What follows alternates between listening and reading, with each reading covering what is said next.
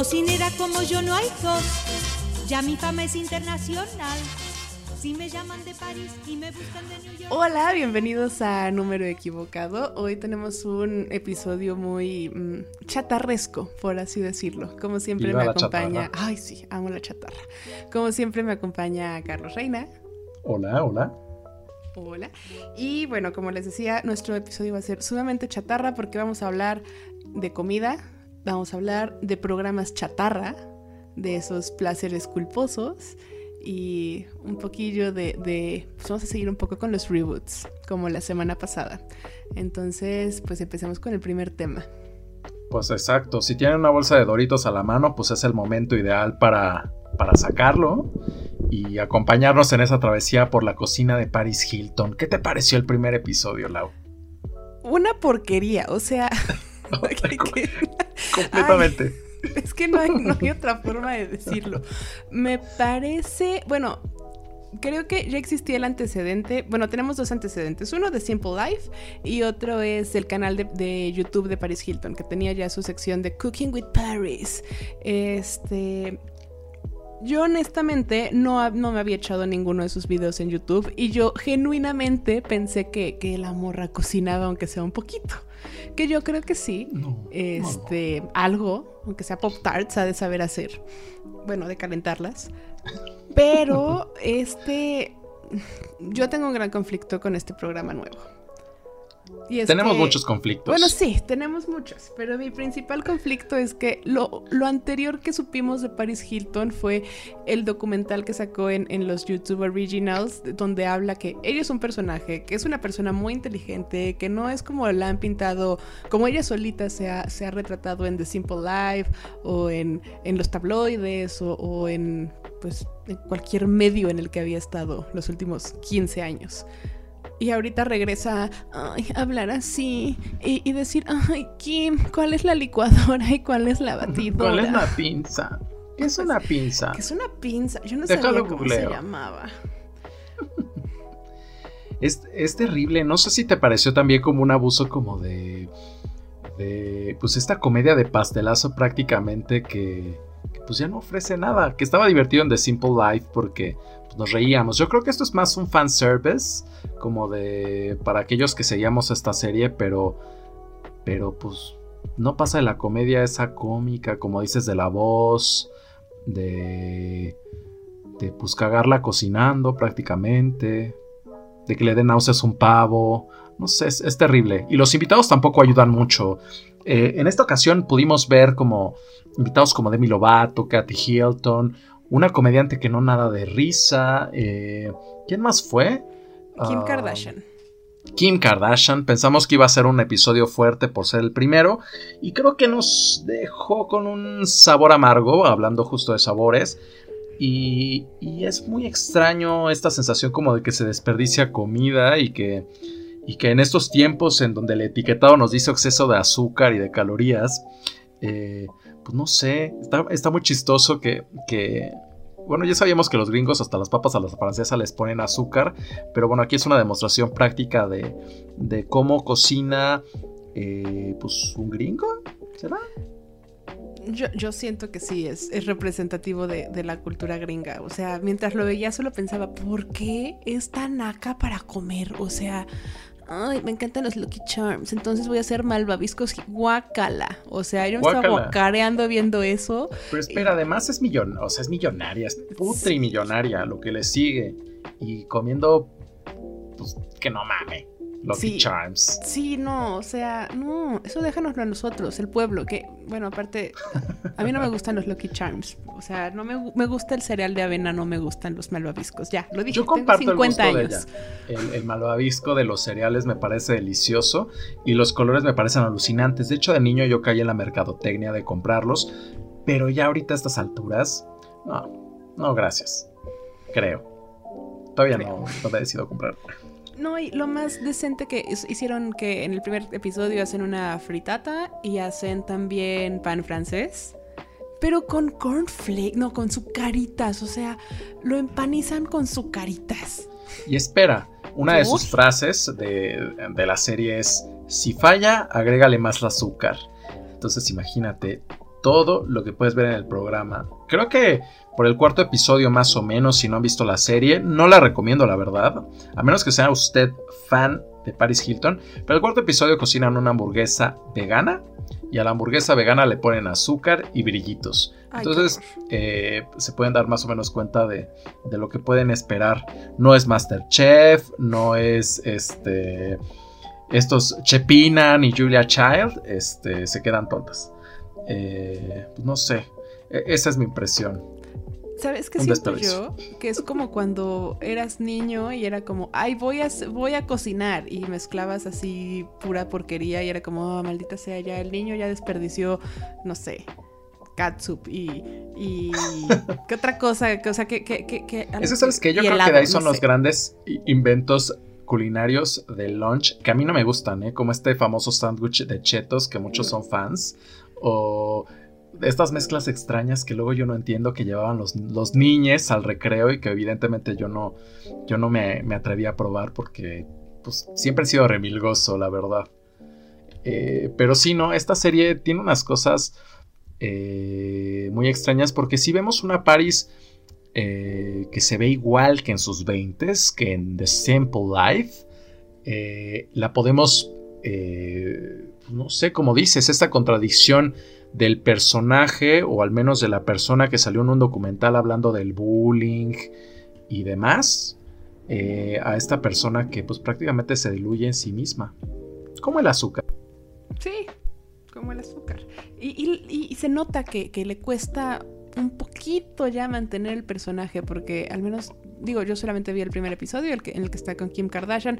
No sé si es porque es muy amiga de Kim Kardashian y por eso pasa que se, de repente se le sale, o sea, empieza a hablar más grave como es su voz normal y deja de hablar así todo el tiempo como que de repente se sale un poco de personaje y regresa y es como, ay, cierto, soy tonta. Entonces, ¿cuál es la licuadora? Ay, es esta, ¿verdad? Ay, qué tonta soy. Nunca había usado mi cocina. No, no sé, o sea, uy, aparte, como que, digo, porque al final es un programa que es sobre privilegio blanco, de cierta forma, ¿no? Una multimillonaria que tiene una cocina gigante, preciosa, y que no la usa. Y que va a ser pura porquería. Y que si no le gusta al final, pues al fin, pues, y, lo pensé, fue como, ¿cuánto, no se irá a la basura? Como, ay, ya lo arruiné. Todo. O ¿Cuánto no? Eh, a lo largo de los seis episodios, eh, al final, para quienes no lo han visto, Paris Hilton se sienta con sus invitados y se dispone a probar el alimento que prepararon. Eh, se nota que Paris Hilton apenas prueba el bocado y como que se deshace del plato. Y y me resulta muy interesante justo eh, a dónde irá a parar todo eso, ¿no? Como justo en tiempos pandémicos, ¿eh? que, Estados Unidos me parece también está viviendo una crisis, si no alimentaria, al menos económica también, eh, por estas cuestiones mismas de la pandemia.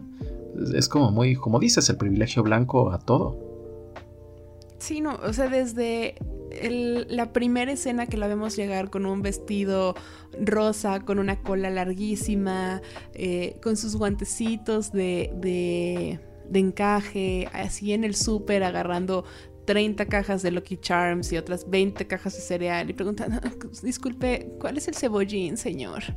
O sea, ¿y para qué se usa? Es como, pues, ¿para qué lo vas a comprar si no sabes para qué se usa, no? A mí sí se me hizo como muy extraño ver ese personaje de The Simple Life en 2021 y más después de que se encargó de repetirle al mundo, yo no soy tonta, soy bien pila, soy súper inteligente, nada más me hago la tonta porque sufrí de muchos traumas. Yo pensé que iba, o sea, lo siguiente que íbamos a saber de ella e, era ser, no sé, eh, ahora sí que abrazar su, su, pues su verdadero yo, ¿no? Como yo soy una gran DJ y soy increíble y soy, una empresaria, soy empresaria, mi meta es ser billonaria, pensé que, nos, que, que, su siguiente gran proyecto iba a ser algo así, no iba a ser una regresión a... ¿Qué tiene de Simple Life? ¿Casi 20 años? Ay. 20, un rato. Uy. Lo que, no menos, o sea, porque además nosotros teníamos, pon tú unos diez y tantos, porque Mean Girls acaba de cumplir 16 eh, años. Ah, sí. Entonces, pues más o menos por ahí.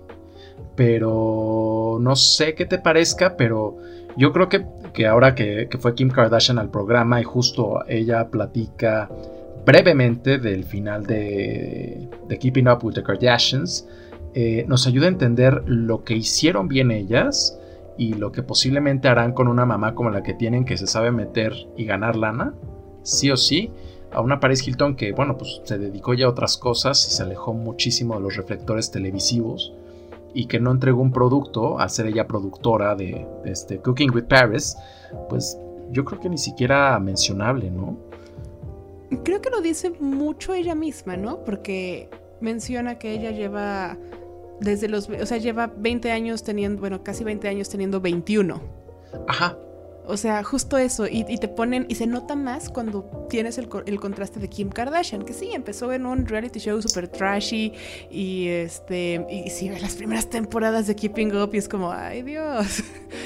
Pues este, termina siendo trashy siempre, ¿no? ah, sí, siempre. Sí, siempre es trashy. O sea, los reality shows son trashy de por sí, pero en general, o sea, el, inicio de, los Kardashian fue el video porno de, Kim, o sea, entonces ver que Kim, pues al final, o sea, hizo el reality show, se casó, tuvo su familia, tiene, tiene empresas, está vendiendo fajas y... Pues tan solo y... ¿Cómo se llama esta niña? La del maquillaje, sacó un maquillaje dorado que se vendió como en 15 minutos sold out todo. Así imagínate. Ah, pues, bueno, también este, dicen por ahí que Kylie hace sold out porque no es como que sus lotes son tan grandes. Ah, bueno, sí, eso sí en todas las celebridades, ¿no? Pero que sacan sus marquillas. Digo, pero sí, es este, sí, sí ha sido pues un un referente. Un, referente. Y se han posicionado no solamente como estrellas de reality show o como influencers, y como, sino como empresarias. Y, Paris Hilton también es una empresaria. O sea, tiene, tiene libro, tiene, no sé, marca de zapatos, millones De, perfumes que huelen horrible todos, pero bueno. Huelen a secundaria, ¿no? Como... sí. Yo me acuerdo que, con, una, con ella que conocía se ponía como tres de esos. Ay, me encanta el Paris Hilton, no sé qué. Fino. qué padre. es como comprar el de Dana Pagola, ¿no? Ay, ya sé. O sea, eso sí, nota perfume de celebridad. Ew. No. Ajá, ya o sea, como, no. como comprar, eh, ¿cómo se llama? Perfumes Fraiche. este... Perdonen ustedes. Ay, discúlpenos, perdón. Pero, guacala. Entonces, o sea, y vemos a Paris que, se quedó pues muy estancada, ¿no? O sea, aquí digo, mucho, mucho dicen que tiene que ver eh, Kanye West, o sea, lo que fue Kanye West en su vida, que le enseñó a vestirse, le enseñó a, fue como, a ver, no, no vas a ser tan corrientota si eres mi esposa, ¿no? Te me vistes bien, con los mejores diseñadores. Y a partir de ahí el, estilo de Kim empezó a mejorar y se ve como, como pues fue se vio el reflejo en su familia, ¿no? Como que todos se fueron ya por esa línea. Este, sí, sí, sí. Y, no, con Paris no vemos, yo siento que no hay como tanto... Como una evolución, ¿sabes? Como, como que puedas decir, ah, hizo algo más allá. sí, no, y, debe ser muy inteligente. Debe ser muy inteligente, porque para llevar las empresas que tiene, para ser considerada la heredera del imperio Hilton, que todavía los papás se ven bien, ¿eh? Pero pues tarde que temprano va a tener que hacerse cargo de, esta cadena hotelera. Y bueno, pues no sé. Yo creo que le va a ir bien, pero pues, me, caga que se haga la tonta. Así. Sí, o sea, París, podrías hacer mucho más. Ya, sé que nos escuchas. Escúchanos. Please hear us. Like, you can do better, girl. no, sé cómo decirlo. Sí, y, había algo más que decir y, se me fue. Este, no, sí, ojalá y, sí tenga ese crecimiento que estamos esperando ver, que no se quede sola en, la, la party. Bueno, ni siquiera es como la party girl, ya es como no. soy tonta nada más. Y, no, o sea. Lo que sí es que como que sí les chupó la energía a, nuestras queridas amigas del, de la Trinidad. Ah, sí, se ve increíble, o sea. Yo creo que ella mm. duerme en formol. Estoy de acuerdo. Que nos pase el tip. Sí, ella no, no ha envejecido un día, o sea, es como, wow. Ahí no ha envejecido como, como si, fuera a protagonizar una, una, película o una serie adolescente, de esas que abundan tanto ahora. Ay, ya sé. ¿Qué se me hace que la vamos a ver en la tercera temporada de Control Z? Yo creo que sí. Va a ser la Para allá va.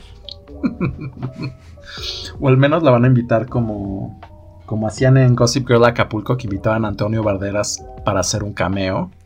Así, así va a aparecer Paris con un perfume en una fiesta de Control Z. En RBD que estuvo Hilary Duff.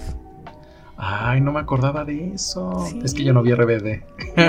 Oh, yo tampoco, pero como era fan de Hilary Duff, llegué a ver el video y era, oh my god, you are RBD. Y así. Qué y era como súper forzado y súper incómodo. Y era como, Hilary, no, tú, tú no, no te prestes a eso. Ay, no, ¿sabes? Sí extraño a Hilary Duff. Yo creo que si, si viniera a México, le iría como a Drake Bell, ¿sabes? Como... Sí. Como, hola, voy a hablar en español. Sí, sí, o sea, ella sí. Si hace gira en México, uno, yo iría a verla. Eso creo que no, no, no, hay lugar a duda. Yo iría a verla. Hay que decirlo que cuando estábamos en segundo de secundaria vino por una fecha nada más. Ay, sí, no. Y yo así, ¿por qué no fui? Y es de las cosas que más me arrepiento. Yo también. porque, porque quería defender mi estatus de, de alternativo y, pues no, no fui. No, yo siempre fui abiertamente fan de Hilary Duff. Era como, o sea, sí, sí, soy alternativa, pero Escucho a McGuire me la respetan. O sea, Lizzie es Lizzie. Lizzie McGuire va a Roma. una de las grandes películas y productos adolescentes de hace dos décadas. ¡Ay, Dios! no, una década, 2004. No, o sea, hace 16 años, 17 años tiene. ¡Qué fuerte! Pero sí, Dios sabe que Disney Plus fue inventado para que yo pueda ver la película de Lizzie McGuire. Ah, yo también. Digo, yo la, yo la tengo en mi, en mi DVD para más viejo. Este. Y bueno, hablando de películas adolescentes, ¿qué te pareció Control Z? A ver, ok. Ahí te veo. Ok. La primera ¿A ti te vez gusta? que vi, o sea, es mi guilty pleasure, pero la, primera vez que vi Control Z, que fue hace un año, que, bueno, o sea, que fue como, no sé, marzo, mayo, cuando estaba, estábamos en las primeras temporadas de la cuarentena. Vi el tráiler y fue como, ay, esta serie se ve súper white sican, guacala, qué porquería. Y obviamente, como todo, yo le di mis hate views, porque yo, yo, yo veo cosas que odio, no sé por qué. Y, era como, ay, sí, qué porquería, todos white O sea, mi mayor problema era que eran white Era como, Vean lo, lo, que disfrutamos criticar productos de televisión. Sí. A eso nos dedicamos. Ay, qué bonito es hacer eso.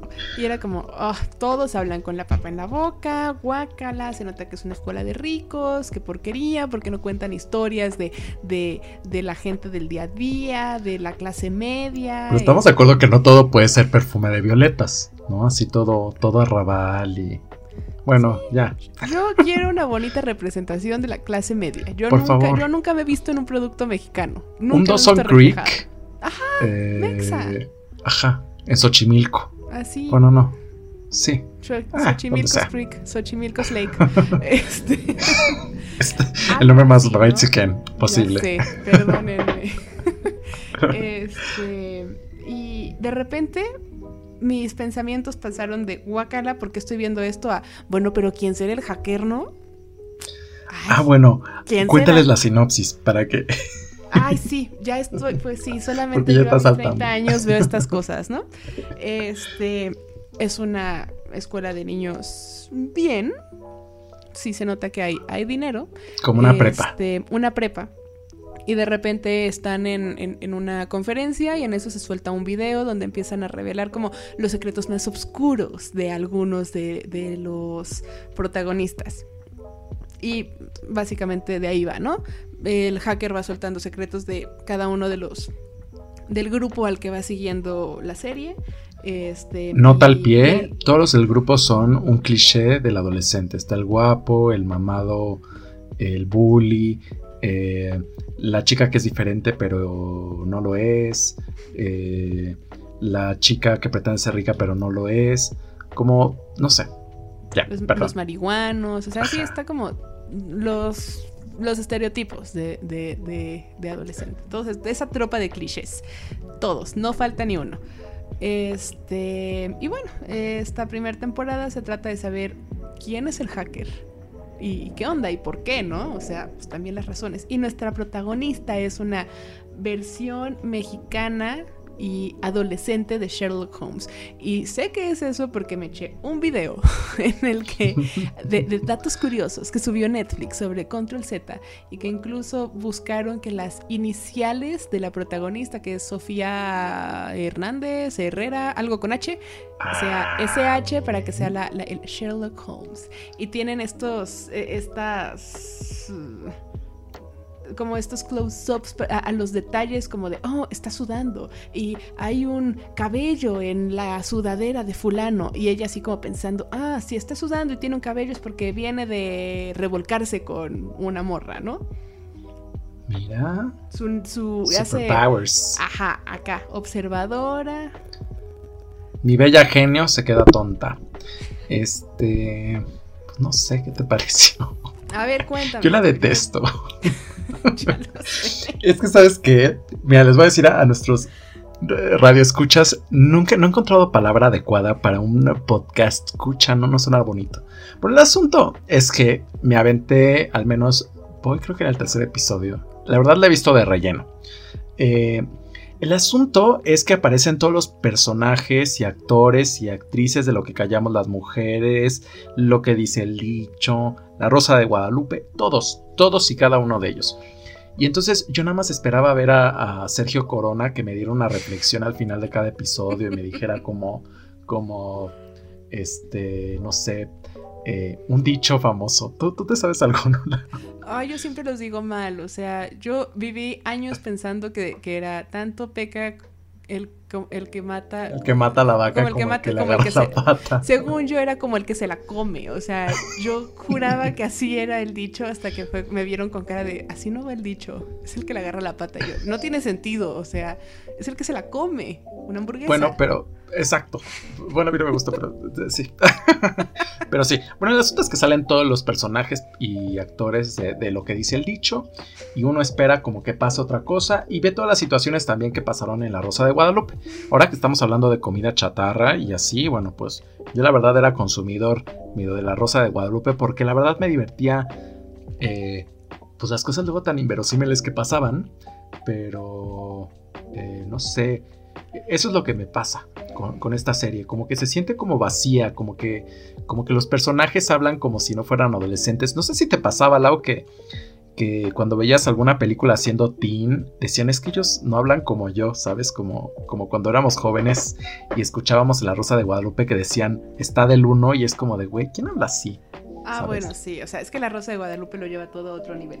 O sea, yo no, no, no, que quede claro, yo no estoy diciendo que sea una buena serie. Yo soy, es una serie mala, es Adictiva, como la chatarra. Ajá, y como es lo que, no puedes comer solo una, ese es el eslogan. Y es lo que te dije, o sea, termina, porque yo, o sea, tú viste tres yo vi las dos temporadas. Me eché cuando salió la estaba de vacaciones y fue como, mm, no tengo nada que hacer. Voy a ver un capítulo de Control Z, tres doritos después. Este, pues me la acabé, ¿no? Acabé, acabé todo. Este, entonces, ¿es mala? Sí, sí es mala. ¿No tiene los mejores valores de producción? No. Obviamente no. No, Y, y, no quiero sonar malinchista porque no lo soy, pero yo todavía no encuentro una serie mexicana que diga, wow, qué valores de producción tan padres y tan maravillosos. No, Club de Cuervos no se veía tan mal, pero se escuchaba horrible, tenía un audio espantoso. No, olvídalo, la serie de Luis Miguel sí tiene buenos valores de producción. Me callo, ya, me callé yo solita. No, pero espérate, o sea, tiene buenos, eh, buenos valores de producción pero el guion termina siendo terrible. Como este, estoy investigando. La primera temporada de Luis Miguel.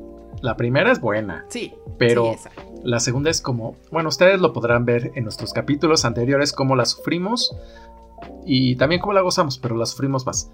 Pero en este, en este caso, la, la, la, guionista, cuyo nombre ahora, ahora recordaré, este, hizo películas tan padres como La boda de la abuela, La comida de la abuela, eh, ahorita les digo otras joyas que hizo televisivas, pero eh, el asunto es que es una persona pues ya, este, pues, pues, más alejada que nosotros de la adolescencia. Entonces sí se nota esas cosas en el guion como de, pues esto no es una, serie tan teen, como podemos decir. Porque al final de cuentas, si lo piensas, Lau, casi todas las series tratan de los mismos problemas, ¿no? Como casi todos relacionados con, con, eh, el ingreso, o cómo podríamos decir, la entrada a la vida sexual del adolescente. Ah. Ah, sí, no, o sea, vemos todos, todos los clichés de series adolescentes. Pero vamos, o sea, insisto, no digo que sea buena, pero como buena comida chatarra, o sea, es lo que te decía el otro día. Me gustan mucho los doritos. ¿Debo de comer doritos diario? No, por supuesto que no. Pero si abro una bolsa, me la voy a comer completa. Por favor. Igual que las películas de Marvel. O sea, perdón por meterme con las películas de Marvel. Pero es como. Van a colgar un par de, de radioescuchas? discúlpenme, están bien para pasar el rato, pero no son joyas. O sea, es como. Mm, perdón por comparar Marvel con, Control Z, pero siento que es un poco lo mismo, porque al final están siguiendo. ¿Qué? que, ahorita que estabas hablando de eso, me, acordé de que le tengo envidia a un actor que sale ahí y que sale haciendo el mismo papel desde hace como 20 años, como de adolescente emo, dolido y así. Y, y, yo sí tengo una pregunta, si nos escucha, ¿nos puedes pasar tu tip de cremas? Porque la verdad, yo ya no puedo hacer papeles de quinceañera y tú sí. Yo, yo ahorita ya sería el tío, el tío borracho o el tío hinchado. No sé, pero no me darían papeles de quinceañera. Entonces, si nos pasas el tip, amigo, por favor. y para quien no lo conozca, se llama. Ay, esperen, por soy muy malo buscando. Discretamente. ¿Es Luis algo? Es. A ver. Se llama. No. No, ¿por qué no salen aquí? Ah, mm, ah. no me acuerdo, la... ahorita les digo. Pero sale Rodrigo Cachero que sale como en mirada de mujer. Este, ah, sí, se llama Luis Curiel. Luis ¿Eh? Curiel. Eh, sí, claro, sí la viste. Nació el 28 de junio de 1990, o sea, es mayor que yo. ¿Es mayor que nosotros? No, yo no te. No, o sea, ¿con qué cara me ponen una prepa a decir, ¿qué onda, chavos? No, pues espérate, dices chavo y te delatas. Ya sé. Ay, no, pero sí, o sea, la serie cumple con todos los clichés. O sea, ustedes clichés de, estas de estos nuevos dramas adolescentes que según yo, bueno no sé este digo el papá de, de, los dramas adolescentes bueno la mamá mejor dicho yo considero que es Heathers Heathers la película este pero han mutado algo rarísimo eh, lo vimos en los 2000 con Pretty Little Liars. Yo me eché las siete temporadas, entonces yo tengo autoridad para hablar de dramas adolescentes con misterios y, muertos y este y acosadores y así. Entonces, este cumple con todos los clichés. O sea, tenemos a un, un, antagonista eh, anónimo. Ajá. Tenemos este bueno, la, lotería de, temas de adolescentes como... Em, embarazo adolescente, el que abusa de las drogas. Sí. ¿Ese? Sí, o sea, embarazo, abuso de drogas, alcohol, que la fiesta de la escuela, el violador, o sea, todo ustedes piensan, el bullying, el gay de closet, o sea, todo está, todo. No hay un cliché que se les haya olvidado. Porque aparte como es woke, este, ah, que por cierto, tiene un personaje trans. Sí, que esa es lo que se te olvidó decir. O sea, ah, no solamente no solo comparte cast con La Rosa de Guadalupe, ah, también con, Gossip, Girl. Claro. Nuestra Luna La es. No me acuerdo el nombre del personaje en, en Control Z. Pero bueno, Sion Moreno. Muy bonita. Se llama Isabela. Isabela. Isabela. Se me hacía un buen personaje dentro de todo en la primera temporada. Y, no sé, me cae muy bien Sion Moreno, se me hace muy bonita. Entonces, o sea, qué mal que no estuvo en esta segunda. Entiendo que se fue a hacer Gossip Girl, pero tampoco es como que Gossip Girl es muy buena. No bueno, pues esas oportunidades que uno no puede dar. Sí, ya lo sé. Las dos son malas, las dos son muy malas. Este, pero va a sonar mal, pero Control Z me entretuvo más que Gossip Girl, perdón. Pues es que al menos pues me entregaba el drama, ¿no? Que, uno espera. Chafa, sí. Malo, sí. Basura, pero drama. Y, bueno, tenemos toda esta serie de clichés, tenemos este...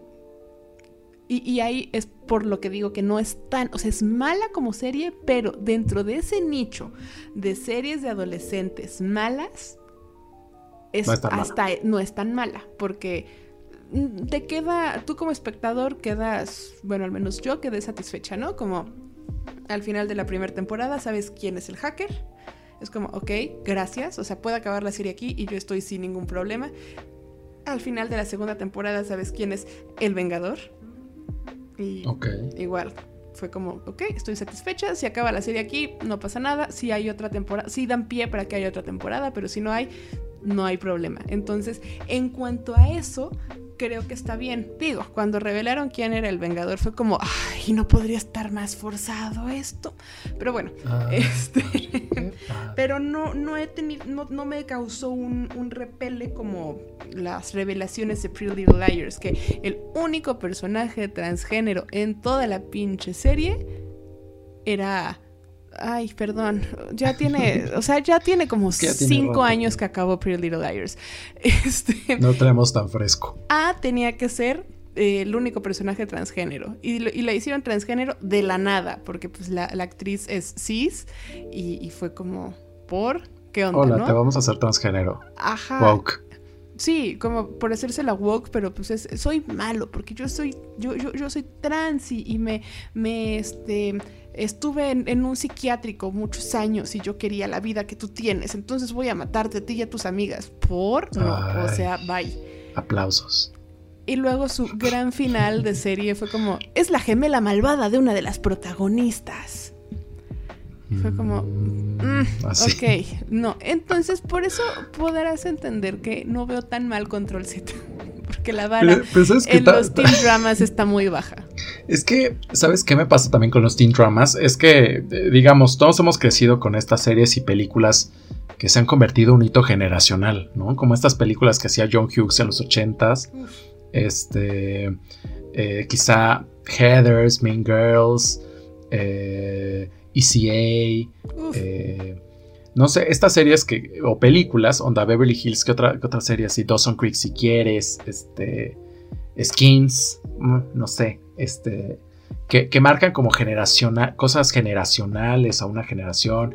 Puedes identificar a los millennials con una, a los generación X con otra.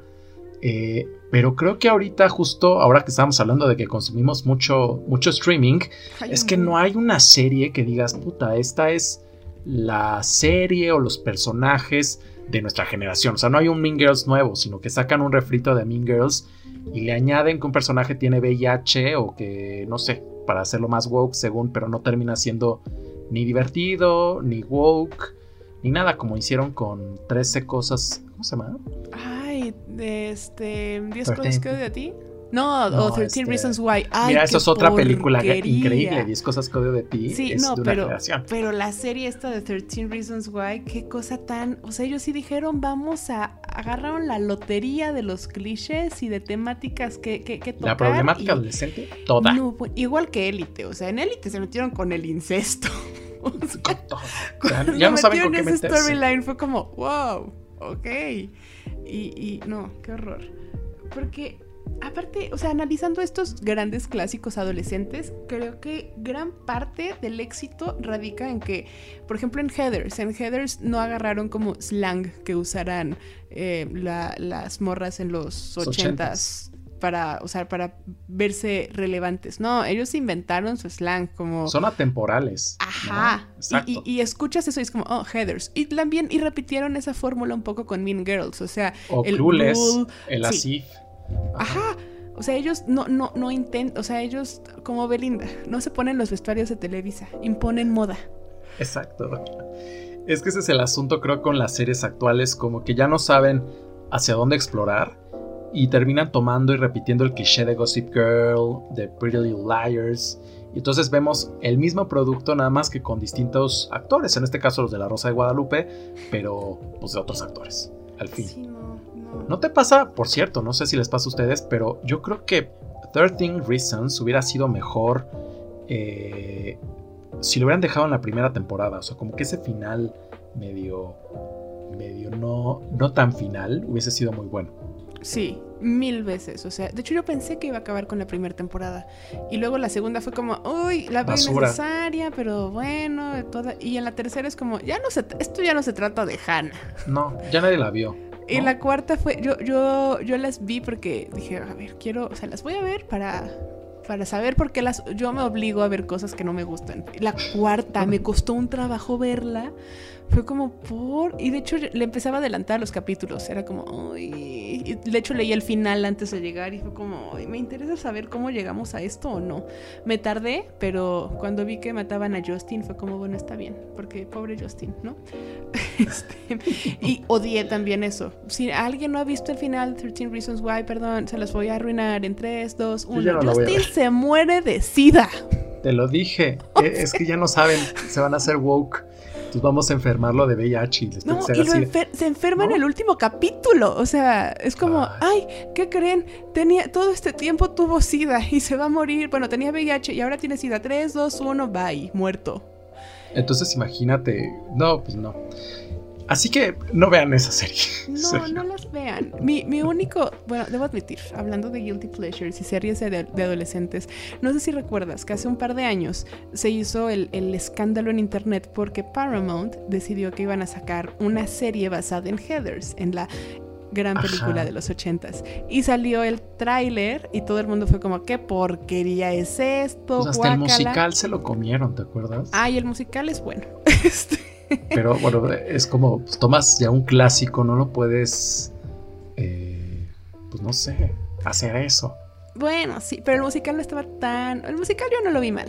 Bueno, a mí me gustan los musicales, entonces... En general, sí, tú eres de musicales. O sea, ahí, ahí no, no, no soy muy objetiva, porque sí, aparte ese sí me gustó. La música está muy buena. Pero en la serie, o sea, yo empecé a ver la serie por morbo, la pasaban, en México la pasaron creo que el año pasado o antepasado, en las madrugadas en FX, o sea, era como, no tenemos nada que poner a esta hora, pues Para que está enlatada, y pues yo la grabé y me la eché toda. Y, y, es una joya, es una joya. ¿Sí está buena? Joya, no. Joya mala, joya de chatarra. O sea, la, corona de Doritos. Yo la disfruté, o sea, porque era como por. Para empezar, Heather Chandler, que es la abeja reina, es, o sea, se quisieron ver super woke, o sea, que es algo que me da risa. El, digo, está bien, hay que ser woke, está bien, pero quisieron, las Heathers, era, Heather Chandler es este, una, una chica curvy, plus size, gordita, este, no una, tal vez no una belleza, este... Ah, ya lo estoy viendo, era Melanie Field. Sí. Heather Chandler, sí. Sí, Luego está Heather. Ay, se me fue el nombre. Bueno, la verde. ah, sí. No, esa es la amarilla, ¿no? Ajá. Sí, ella era una, una chica, creo que era, creo que era negra, eh, lesbiana, pero resulta que fingía ser lesbiana y que realmente era heterosexual, pero quería, quería este, encajar y por eso fingía ser lesbiana.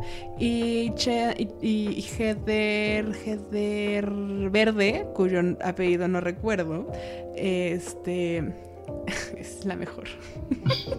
Porque era un chico gay, este, no sé si era gay o si era trans, bueno, no estoy segura, ahí no lo sé, pero era mi favorito. Me caía re bien. Entonces cambian, o sea, tuvo unas críticas muy mezcladas porque era como, ok, entonces ahora las minorías somos los antagonistas o, qué onda, ¿no? Y, y, no, o sea, era un desastre, pero era un desastre bello. Era una porquería, pero la disfruté. Ah, la voy a ver. Momento, vela. A ver si la Yo la verdad amo la primera, la, digo, la película porque sale Winona Ryder, entonces es como...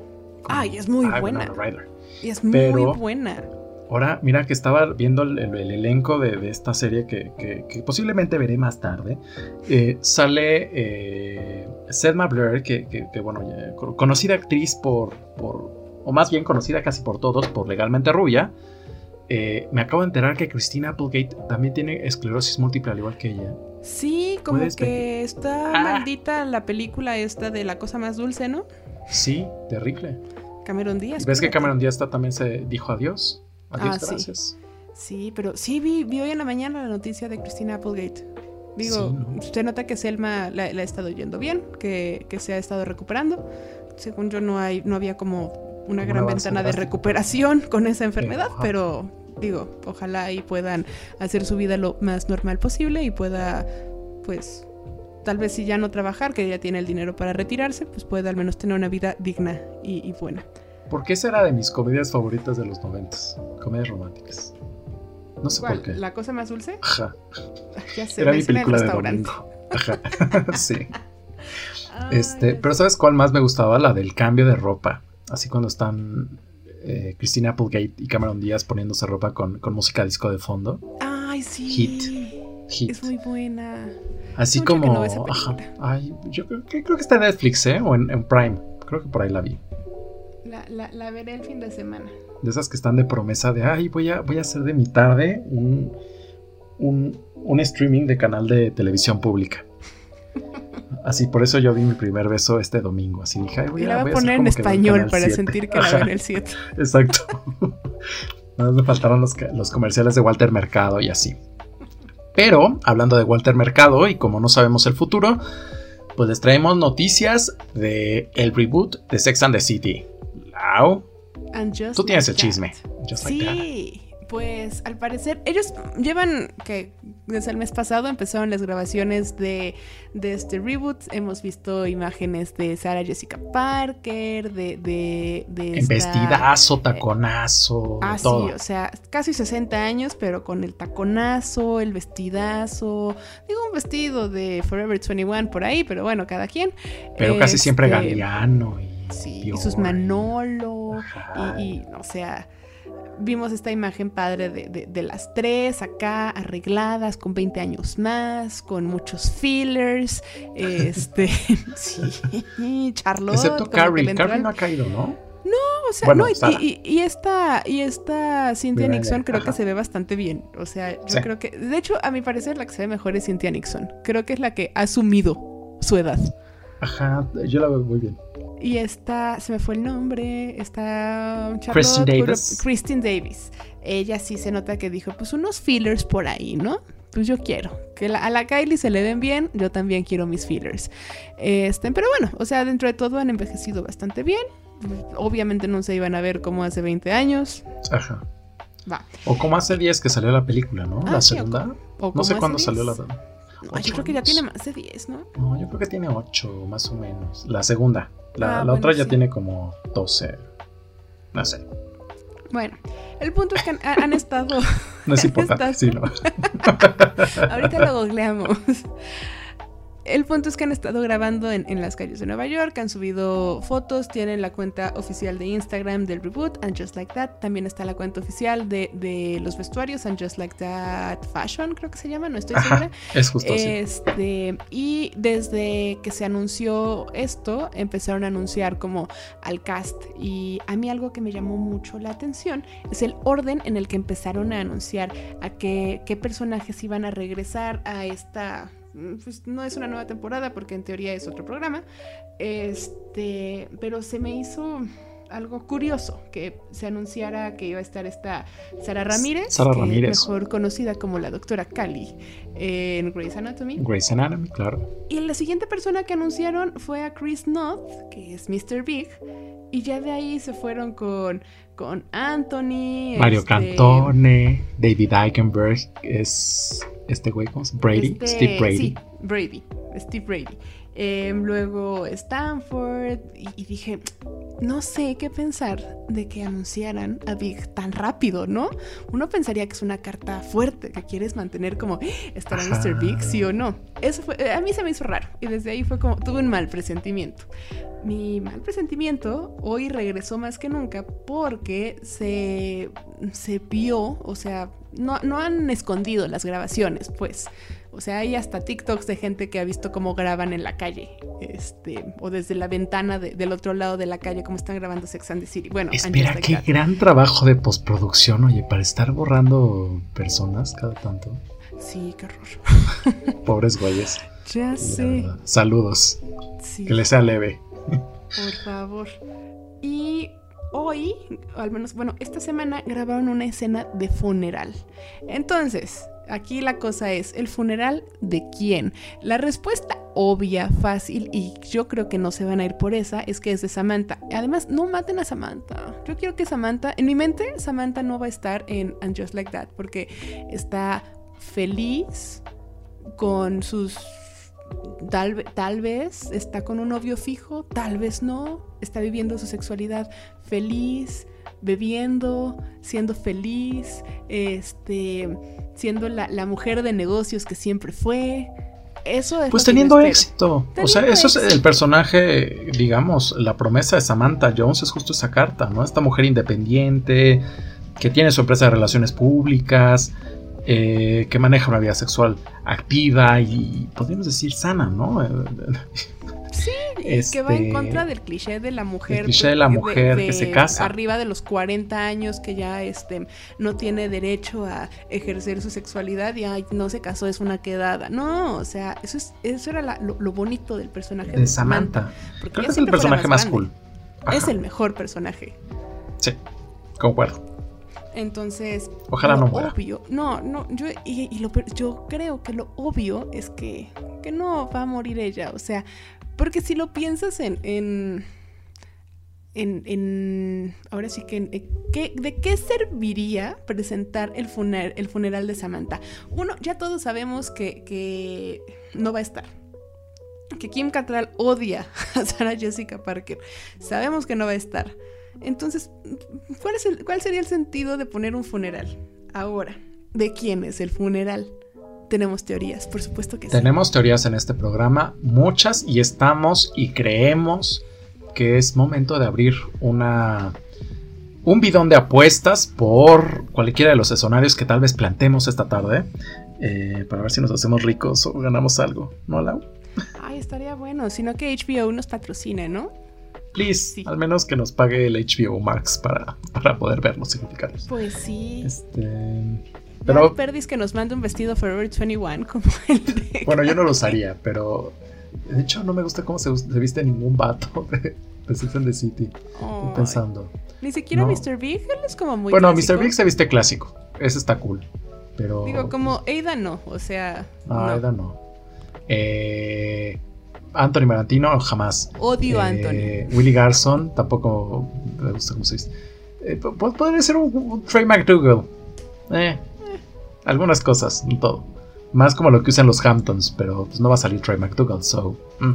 No, ay, me cae, no sé, tenía, tenía mis, mis Tus reservas con personaje. con él. Es que aparte, o sea, pobre actor, o sea, nunca lo he visto en un papel que diga, me cae bien.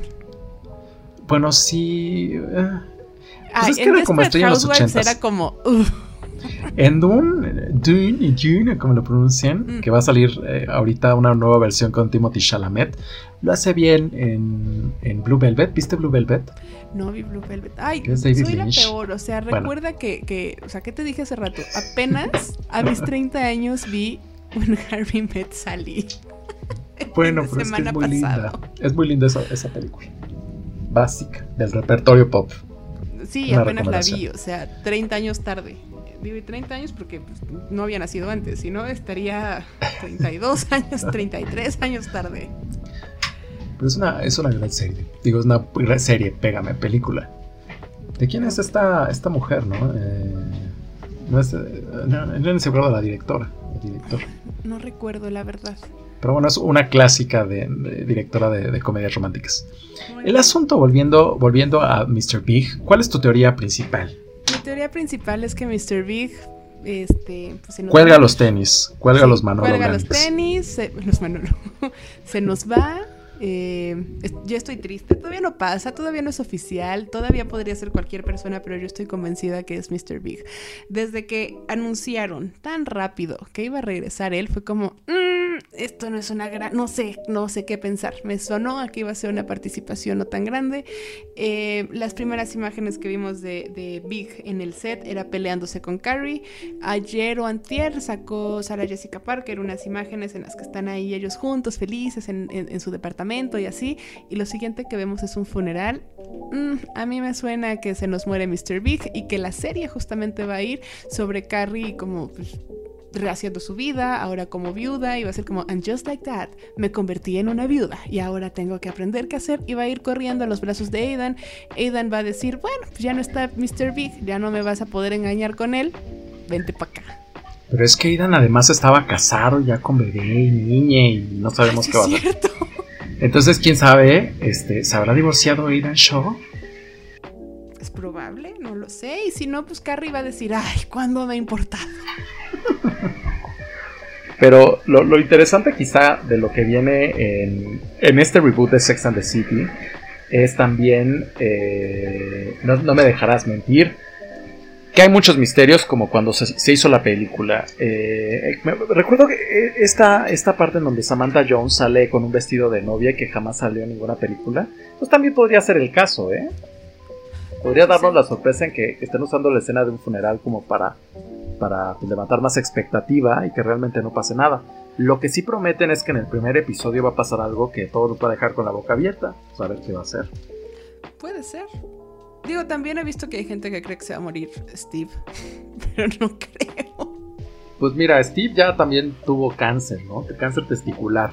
Entonces, Ay, sí es cierto. Pues no sabemos. Pues ojalá no sea porque pues Miranda también me cae bien, entonces... Sí, no. Eh, y que tampoco se muera Harry. Sí se llama Harry, ¿no? Harry, el, marido de Charlotte. Me cae re bien Harry. Sí, Harry, Harry es buen vato. Mejor que maten a Anthony. Sí, ya, la chingada. Que se vaya a Bed Bad y Ambient. sí, bye. Pero sí, entonces no sé, ¿cuál es, qué, teoría tienen ustedes? Cuéntenos, Carlos, tu teoría, ¿cuál es la teoría más fuerte? Mi teoría es esa, que, que, Mr. Big se muere de un infarto y ya. Y como pueden escuchar, está cayendo un tormentón de este lado y no puedo hacer nada al respecto. no te preocupes. Este. Pero el caso es que yo creo que Mr. Big va a morir eh, como de un infarto o algo muy sorpresivo. Y ya. Sabremos a so fucking Ludley, como él diría. Eh, así que, que por allá va mi apuesta. ¿Tendremos que esperar de aquí a septiembre? No sé, no creo que, yo creo que vamos a tener que esperar más. Septiembre es mañana, o sea. O sea no sé cuándo, cuándo va a salir, pero igual mi apuesta es que Mr. Big se nos muere. Es una pena, yo sé que es un personaje sumamente tóxico, que no, no es el mejor novio que alguien podría tener, pero me cae re bien. yo lo quiero mucho. Yo también. Yo lo quiero mucho. Además es Marcelo Ebrard, entonces es como compañero este Mr. Big 2024 en su campaña. es que son igualitos. Solo que, que Chris Knobs envejeció mejor. Sí, yo digo que si ponemos a Marcelo en una dieta onda de, de, Biggest Loser, este, hablando de reality shows, ya, tan tan. ¿Qué onda? ¿Qué onda, Marcelo?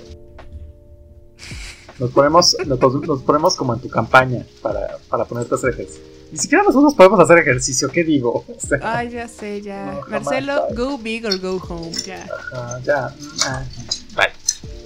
Este, ¿y qué otras cosas tenemos pendientes de este chisme? Ah, ¿te enteraste de lo de Britney Spears? Que, que le cancelaron el, la junta en septiembre y entonces ahora vamos a tener que esperar quizá octubre para verla libre. Sí, también vi que incluso puso en su Instagram que iba a dejar de publicar tanto por justamente por eso, porque le dijeron que tal vez sea, no sea, no juegue a su favor lo que está poniendo en Instagram, cosa que yo ya había pensado. Este, entonces así va la cosa. El equipo de Britney, bueno, el, el equipo del papá de Britney, mejor dicho, ya dijo que ella se encuentra mentalmente enferma. Este, eh, Jamie Lynn se subió llorando a, Instagram en unas historias, un día normal en la familia Spears. Ay, el drama. Ay, el drama. Y eso nos trae el drama a nuestras recomendaciones de la semana. Lau, ¿tú tienes alguna recomendación para esta semana? Me encantaría, pero honestamente no. Como ya les dije, pasé una buena parte viendo Control Z eh, y después viendo una película que salió hace 33 años. Mi recomendación sería vean When, Harry Met Sally. Véanla. Yo sé que fui la última persona en verla, pero véanla. Qué bonita película. Qué bonita. Allá no hacen comedias románticas así, como señora. Yo extraño esas comedias románticas donde estaba Tom Hanks o Meg Ryan quedan más como tus vecinos, ¿no? Que ya no es como. Ahora sale Scarlett Johansson, que pues, no. Muy guapa, muy buena actriz. Pero no es tu vecino. Antes te podías sentir un poquito identificado con Meg Ryan y decir, ah, tengo una librería en la esquina. Mm, sí, me puede pasar. Pero ya, eso no pasa. Just like that. Aparte ya son más de pastelazo las comedias románticas, ¿no? Y es como, oh, mira, esta situación tan incómoda. Y, y, y, no sé, las viejitas era, o sea, algo que me gustó mucho de, de When Harry Met Sally es que son muchas, hay mucho diálogo, hay mucha conversación, mucha, mucha introspección y eso es algo que no vemos tanto en las comedias románticas de los 2000 para acá. O sea, no tengo un problema con, Legalmente Rubia, creo que es una gran película, pero sí es más como de, ay, sí, la rubia que quiere ser abogada, uh, qué chistoso. Me falta ese, esa chispa al guion que tiene esta mucho, como, porque es un guion muy brillante. Sí. Sí, entonces, esa sería mi, mi, recomendación. Vean películas viejitas. sí, es, momento, porque sí, la verdad, eh, como que lo, ahora tantos productos. ¿Se acuerdan ustedes de alguna serie que hayan visto en la cuarentena que digan, ah, qué, qué chingona? Yo, la verdad, dos una, no sé. ¿Tú? ¿Tú tienes alguna así como que te haya marcado? Mm, que me haya, no sé, o sea, para bien, digo, porque la serie de Luis Miguel de cierta forma nos marcó porque fue muy mala esta segunda temporada, pero pues no. o sea, yo sé que hace como 40 minutos dije que los contenidos de Marvel son chatarra, pero la serie de Loki no es chatarra. Y, y, WandaVision también se me hizo muy buena. Digo, al final ya estuvo muy Marvel, ¿no?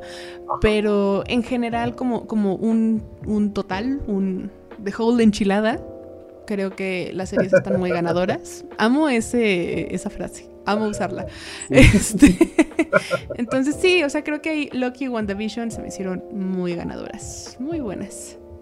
Bueno, ahora que estoy pensando en la serie que quizá marcó mi cuarentena, que todavía no acaba, muchachos, pónganse el cubrebocas, es este Years and Years, que pueden encontrar en HBO. Es una serie que trata como de un futuro distópico, y entonces está muy interesante porque salen eh, bueno, varios actores, pues, estoy, intentando hacer la X, pero no eh, bueno, salen varios actores ingleses, en ellos eh, nos cuentan como de este futuro, distópico donde la tecnología y la política están muy ligados y nos dejan ver cómo sería en 2024, 2024. Lo, bueno es que es brutal la serie y es como una especie de Black Mirror. Entonces, yo la verdad la recomiendo mucho. Es de esas series que creo que no voy a olvidar en ningún tiempo. Y pues vale mucho la pena. Eh, la pueden encontrar en HBO. Y ahora que estamos hablando de productos adolescentes, Euforia. Y hoy se estrena de Kiss Input 3. Uy, esa sí no, no, no creo verla, pero yo tampoco. de no, es así. Digo, en cuarentena debo admitir que vi la 1 y la 2 porque fue como todo el mundo se burla de estas películas, las voy a ver. A ver y, sí, son dolorosamente malas. O sea, no es como, ay, la veo y me río. No, es mala, o sea. Jacob Elordi está guapísimo. O sea, sí, pero la serie, la película es mala, no tienen trama y, y, son sumamente, o sea, para ser para la generación Z que es más woke, es increíblemente sexista, o sea, qué asco, ¿no? Pero ahora que dijiste HBO, tienes razón. Sí vi una serie que me marcó en cuarentena, I May Destroy You. Gran, gran serie. O sea, vela, está muy buena, maravillosa, hermosa, preciosa. Si la sufres, o sea, pero la sufres porque el personaje sufre, o sea, no porque sea una mala serie. Para sufrir viendo una mala serie, vean la segunda temporada de Luis Miguel. Pero bueno, entonces, eh, nuestras recomendaciones son Destroy You, ¿cómo dijiste? I May Destroy You. I May Destroy You, Euphoria y Years and Years. Entonces, pues en esta tormenta en la que yo me encuentro y Lau no, pues nos despedimos. Lau, un placer compartir micrófono contigo. Como siempre, un placer. Este fue el número equivocado. Nos pueden encontrar en redes sociales como arroba número equivocado, arroba en Twitter, perdón, arroba número equivocado sin la U. Eh, a la U te pueden encontrar como como la Lau Delfín en Instagram y como Lau Delfín en Twitter. Y a mí como MX Carlos Reina. Espera. Ah, un disclaimer. Me, di cuenta el otro día de algo. Llevamos como tres episodios diciendo el, el Instagram mal.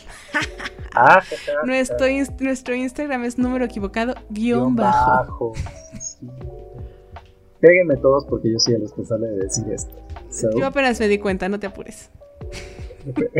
me, pegaré un post la próxima. Bueno, esto ha sido un placer. Nos vemos la próxima. Chao. Bye.